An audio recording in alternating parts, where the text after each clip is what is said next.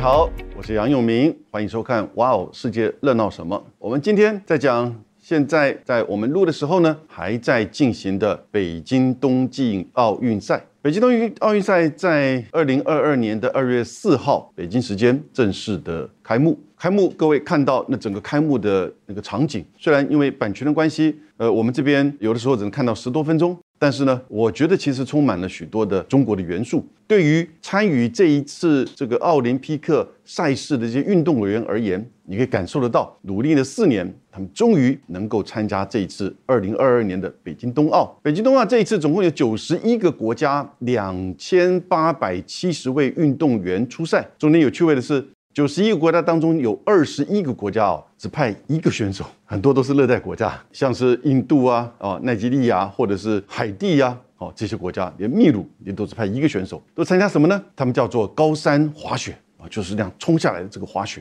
其实透过一些赛事的这个报道，我个人其实越来越注意到，也认识到这个冬季奥运的比赛的这个项目蛮刺激的，而且很具有观赏价值，那个技术。跟危险性啊，其实都蛮高的。过去因为当然我们在台湾对这些都比较少接触，但是呢，看到这些运动的这种项目呢，以及它的人口啊是越来越多。中国大陆也是，他当初申请的时候，在十年前的时候呢，它是一千万不到两千万人这个滑雪人口，现在据说已经超过一亿这个滑雪人口。因为滑雪是要有装备，要有场地，你要能够成为冬季赛事的这个初赛的这个选手，其实也是相当的不容易。我们台湾这次有四位参赛者。那那个黄玉婷呢？是他自己家里面有开溜冰场，当然你不可能在溜冰场成为这个世界奥运的初赛的选手嘛。他的自己的努力当然也是很重要的。在这个过程当中，我们看到虽然赛事在进行，也有二十五个国家的元首跟领袖这一次出席在北京张家口的北京冬奥。当然，中间最引人瞩目的就是俄罗斯的总统普京。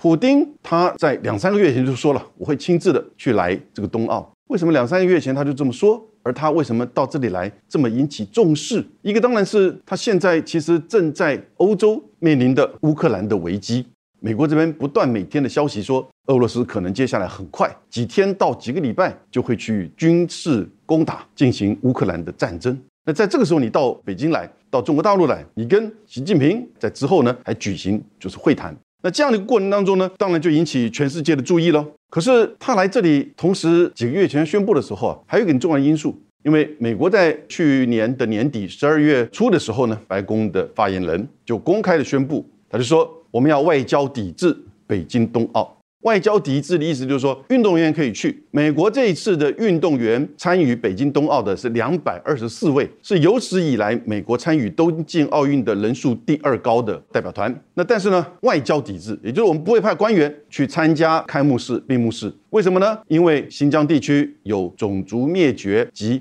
违反人类罪，这个指控很严重哈。然后呢，你就看到大概是前一两天开幕之前，《纽约时报》自己做了一个整理，有多少国家没有派官员去呢？真正的参与外交抵制呢？其实这边列出来有一些国家，它都不是用外交抵制，它是用什么呢？它就是用疫情的关系，或者是说我们不方便派官员赴予，而且强调，哎，这不是外交抵制。我我自己大概统计了一下，以及《纽约时报》的说法，大概有九个国家：美国、英国、加拿大、澳洲这四个国家。然后呢，纽西兰、日本，其实这两个国家都说他们不是外交抵制，可因为他们公布的时间呢，跟美国说要外交抵制哦太接近，所以呢，《纽约时报》也把它视为是跟随了美国对北京冬奥的外交抵制。还有哪些国家呢？你看，这都是央国的萨克逊啊，叫五眼联盟，再加上日本，还有立陶宛、科索沃、丹麦以及比利时，所以欧洲的几个小国家。那因此，这一次出席北京冬奥的这个国家呢，有二十五个。后来他们在这样子的一个这个宴会场所，把那个北京冬奥的场地哦，都搬着桌子上面来和习近平共进晚餐。二十五个国家的元首，还有七个国际组织的这个代表。我觉得在这个过程当中，当然我们现在讲到是美国的这个外交抵制，以种族灭绝、违反人类罪。其实，如果从一个奥林匹克的运动赛事的历史发展过来看，很多国家都尝试的用外交的力量来去影响这个奥林匹克的举办，来表达他对于这个赛事，或者是说呢，对于主办国，尤其是主办国在外交上或在一个双边关系上，他认为不满意的地方。过去有许许多多就是这个抵制，但是呢，大概最大规模的一次，我也觉得算是成功吧。是一九八零年莫斯科奥运，那是夏季奥运会。夏季奥运会在莫斯科举行的时候呢，刚好前一年莫斯科就是俄罗斯出兵攻打阿富汗，那是九零年代的哈。九零年代，阿富汗在十九世纪、二十世纪、二十一世纪分别被英国、苏联还有美国攻打占领过，也分别刚好都是被占领了十年、十年。二十年，然后也都是失败的收场。但一九七九年，当苏联攻打阿富汗的时候呢，一九八零年的莫斯科奥运呢，美国为主的西方国家呢，因为那时候在冷战期间嘛，就抵制他，连选手都不能去啊，连选手都不能去。但是苏联自己办，还是有几十个国家去参加啊，所以奖牌都是他们拿了。但其他的奥林匹克啊，其实因为经过这几次的这个就是说抵制情况之后啊，大家都知道，体育要归体育，政治归政治，尤其是在对体育赛事选手、奥林匹克的选手。他要怎么样努力才能够争取到代表他的国家去参加奥林匹克的这个比赛？不管会不会得到名次，每四年一次，冬季也是每四年一次嘛。因此，大家慢慢有这样一个认知。后来，甚至联合国大会还形成一个惯例，大概从九零年代开始，每一次奥林匹克运动会之前，联合国大会都通过一个决议，要所有地区的这些战争哦，内战也好，双边的国家的战争也好，休战休兵。奥林匹克的期间，要维持奥林匹克的精神，不要再进行战争。俄罗斯在一月底的时候和乌克兰，这个各位在报纸上比较少看到，但是就在一月底的时候，在巴黎，俄罗斯和乌克兰在德国和法国这四个国家共同的开会讨论，签署了一个停火协议。哪里停火？乌克兰内部的乌东地区，乌东地区的战争从二零一四年打到现在，也是现在乌克兰战争呢，乌克兰危机的最重要的一个关键所在。但是，一月底的时候，他们在巴黎通过这样的一个停火协议，然后二月底又会到柏林啊，因为法国、德国等于是主导嘛，作为一个好像是仲裁者，或者是说等于是一个和事佬，这个月底呢又会到柏林会去开。在这样一个情况，当然这什么意思？这是普京他等于要到北京来的时候呢？带来的一个给习近平的做的一个面子，你看，我都跟乌克兰签了一个停火协议了，因为你要举办这个奥林匹克北京冬奥，当然也是为了要能够让中国能够跟俄国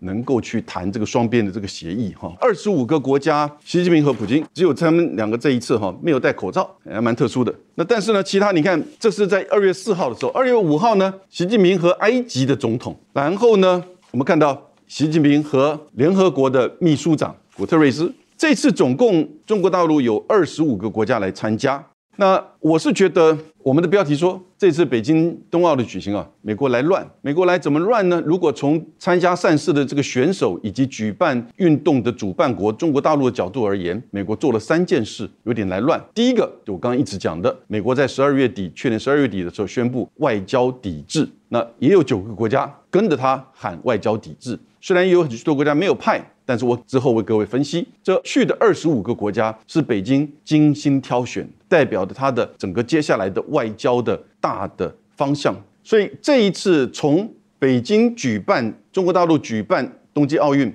以及参与奥运的这些各国的选手的角度而言，美国做了三件事，其实想要尝试的去影响这一次的北京冬奥，我们就说它是来乱的。北京冬奥，你看到第一个，当然刚才一直讲到，就是宣布外交抵制。外交抵制并不常见，尤其是针对一个体育的这个活动——奥林匹克的这个赛事。那有九个国家参加，那另外我们看到二十五个国家的元首首领也去了。但是这二十五个国家是，我觉得是中国精心挑选的。好，我们等下为各位分析。美国呢，也在奥林匹克举行二月四号之前，从一月二十二号到一月底。美国在整个印太地区，从南海到冲绳附近的海域，以及菲律宾附近的海域，进行有三艘航空母舰和两艘两栖攻击舰，等于是准航母的军事演习。从一月二十二号一直到一月底，那这个其实跟联合国大会在去年年底的时候通过决议案，要求在北京冬奥期间必须各国要停战、要休兵。那这样子的一个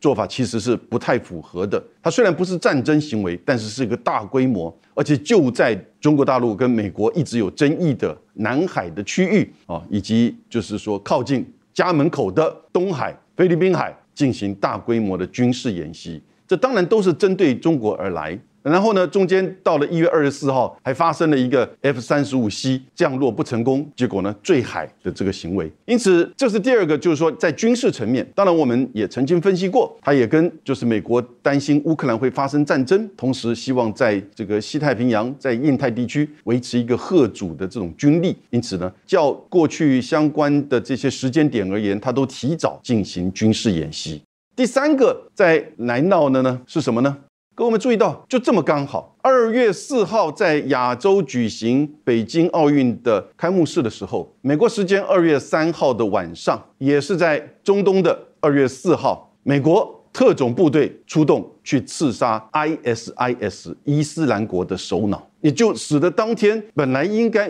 事实上这个 NBC 也都美国的电视网国家广播电台做这个直播的，应该要许多的这个报道的，然后媒体的焦点完全都转向了，哎，美国拜登政府下令特种部队刺杀 ISIS 的首脑，所以在美国的媒体以及当然国际媒体大部分也都跟着这个方面报道，把整个媒体的这个曝光量以及这个报道的都吸引过去了。这是不是也是来闹了呢？这三个层面呢，我分别为各位分析。我们刚刚讲到出席国，刚刚看到就是几个从普京到埃及总统，那这二十五个国家它代表了什么意涵？第一个要各位了解哈，我觉得在这一次中国大陆他没有广发邀请函，他没有去说一个一个去问。你要不要来？我都来愿意接待你，因为面临到美国的这个外交抵制，他如果能够把参与来到北京的这个国家的元首跟这个领袖冲高一点，数字冲高一点，不是很好看吗？各位，这是我们的思维。我觉得北京现在看的这一次哈，他不会去冲数字，为什么？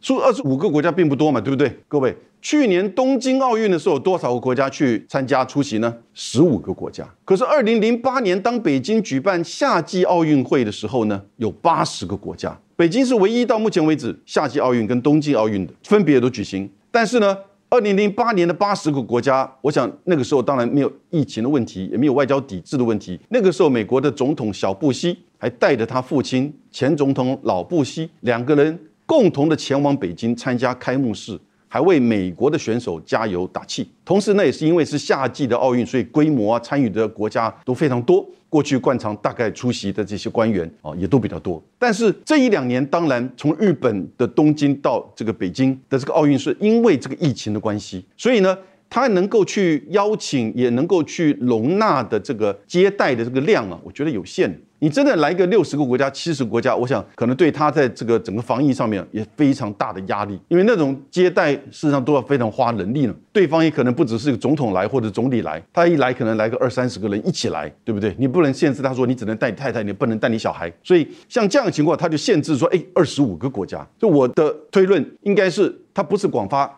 英雄帖，他事实上是精心挑选。再一个证据去支持，就是说这一次哦，非洲国家除了埃及之外，没有一个国家到。北京去，当然非洲大部分国家是没有去参与这一次的这个冬奥，但是还是不少啊，哦，还是不少。拉丁美洲国家也只有两个国家，一个是中美洲厄瓜多，一个是南美洲的这个阿根廷，其他的国家也都没有派任何的官员到北京去。换言之，其实北京都没有邀请非洲国家跟拉丁美洲两个国家以外的国家，因为他觉得不需要。因为现在拉丁美洲国家大概除了巴西之外，许多国家的政府都是偏向左翼的这个政党。跟北京的关系非常密切。美国事实上这几年是非常担心中国大陆的一带一路要攻占美国的后院，所以如果北京要这么做的话，要邀请的话，我觉得一定邀请得到。也就是说，它这二十五个是它设定的，但是呢，看一下它的组成哦。第一个有东南亚的国家，有中东国家，有中亚国家，有一带一路国家，有穆斯林国家，有民主国家，也就层层的交叠都具有一定的代表性，还有它的邻国。当然最重要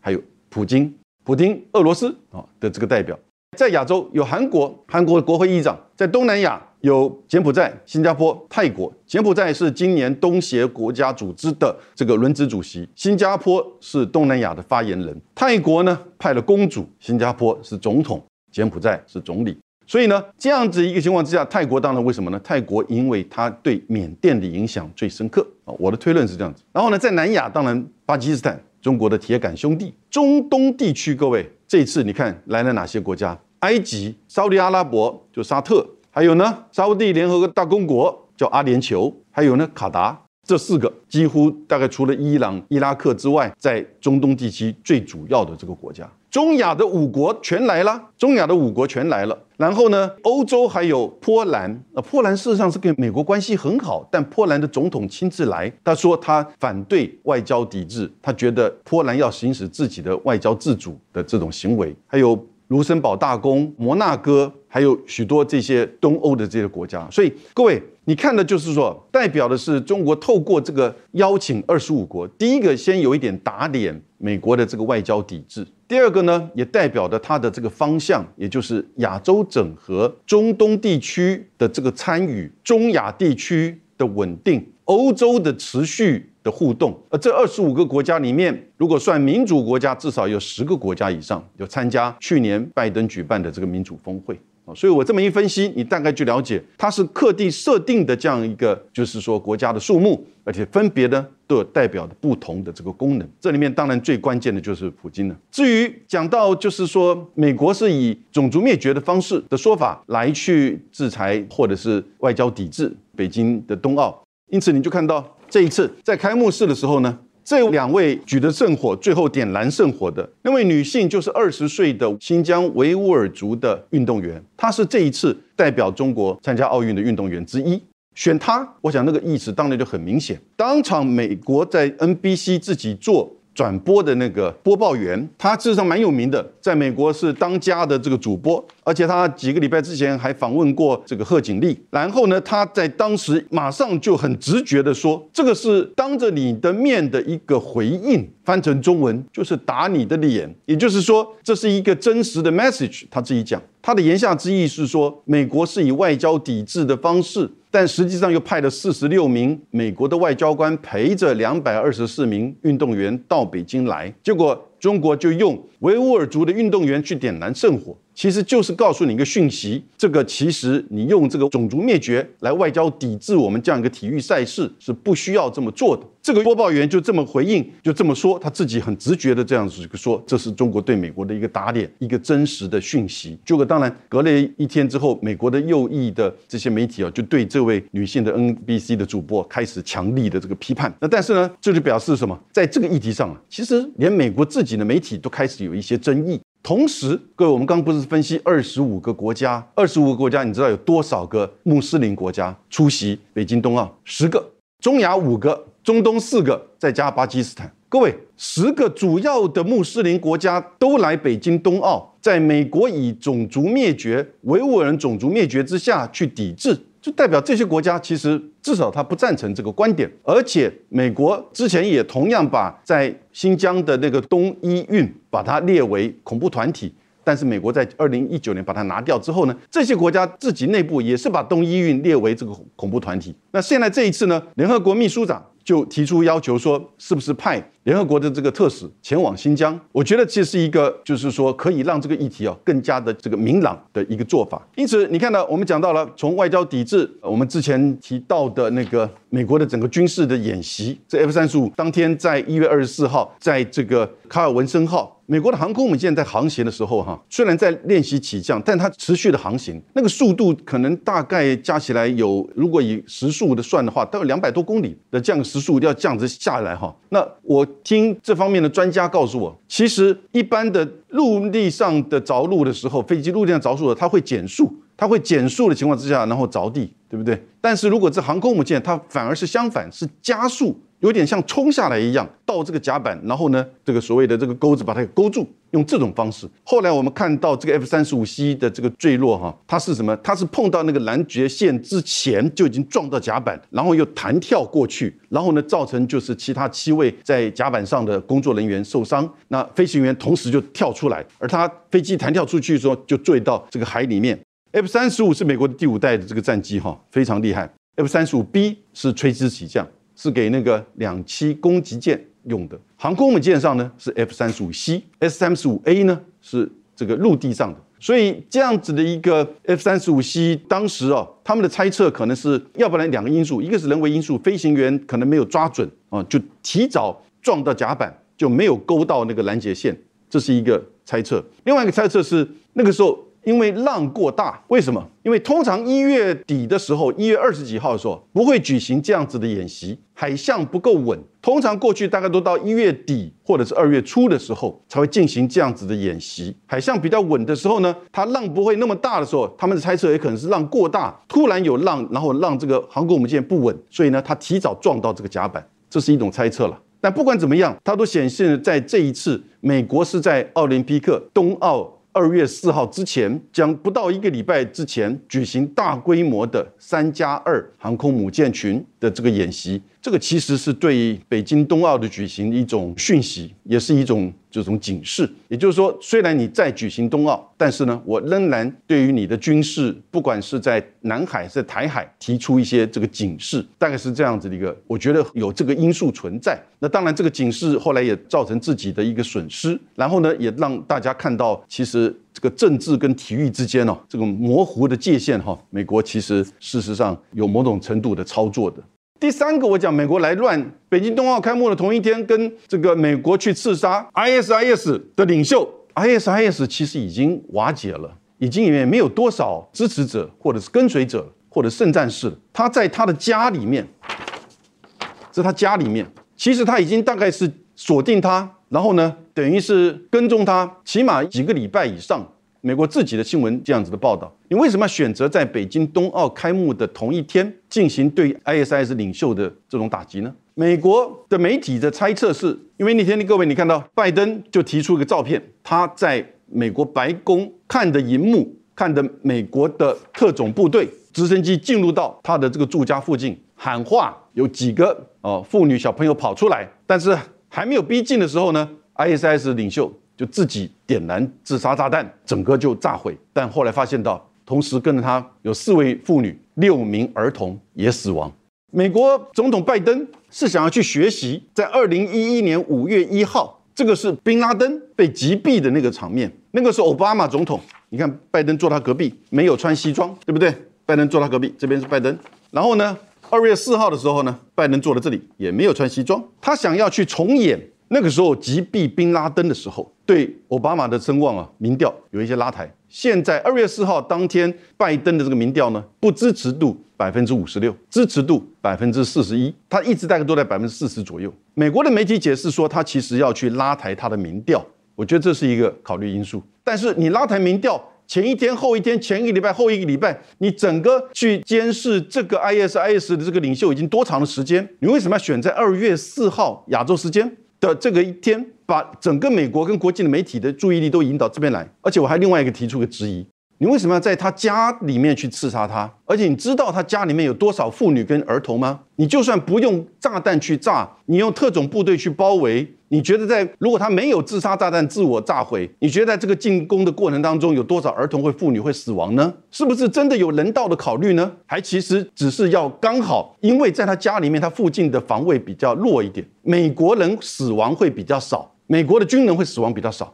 但是你可能又没有顾及到，不管你他怎么样，他的就算自杀弹的攻击或者美国的进攻，一定会造成妇女跟儿童的死亡，不是美国一直到尾在标榜的吗？你自我标榜罗多么人道，多么人权，但是你针对这个 ISIS 讲句实在话，现在美国媒体都质疑它有这么重要吗？因为 IS 已经几乎不是主要的这个，就是说它过去当然有它的丰功伟业的时候，现在的影响力当然很小，没有错，击杀他是有必要，他是恐怖分子，可是你对于击杀的地点。在他家里面造成那么多儿童跟妇女的死亡，击杀的时间点在北京冬季奥运开幕的同一天，那是不是除了民调之外，你是还有可能要去分散国际媒体、美国媒体对奥运的重视？因为有二十五个国家、十个伊斯兰国家也都同时出席，普京也同时出席，然后看到了这北京冬奥的这个举办，对不对？所以我是觉得美国是真的有一点来乱。从一个奥运的这个角度，双方对于就是新疆的议题，是不是能够有一个外交上的或者是对话来去做处理，而不是用抵制外交抵制？就你看到，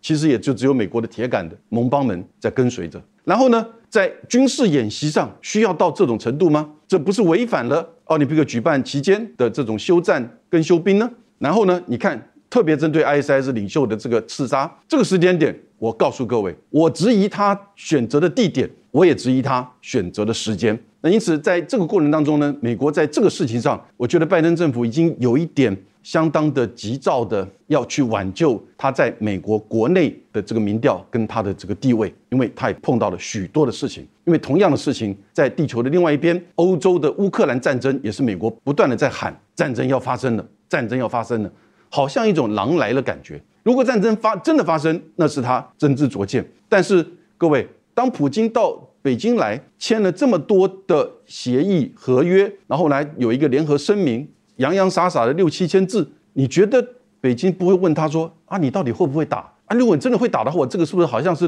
对支持你的这样子的一种一种文件呢？我觉得大家也都很清楚，对普京而言，他不需要一场战争，他需要一场危机。同样的，拜登似乎也需要一场危机来去挽救他在国内的声望跟美国的经济。而你看到他在奥林匹克这连续三场的这种作为，针对奥林匹克的外交抵制、军事演习、刺杀 ISS 领袖，这都是设计好的一个剧码。今天我的评论到这边，谢谢大家。